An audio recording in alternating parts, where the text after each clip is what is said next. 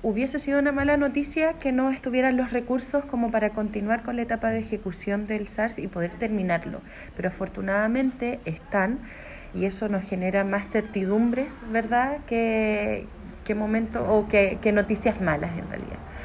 Eh, así que estamos bastante conformes con la reunión, esperábamos escuchar esta noticia.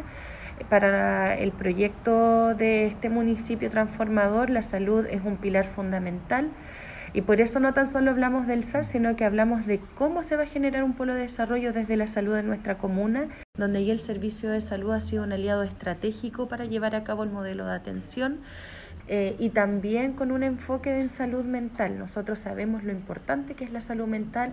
Vinimos a conversar con el equipo de la municipalidad el, el problema que tuvimos en el SAR, ¿no? la construcción que se está haciendo en de Fray Montalva, donde la, la, obra quedó interrumpida por un problema con la constructora.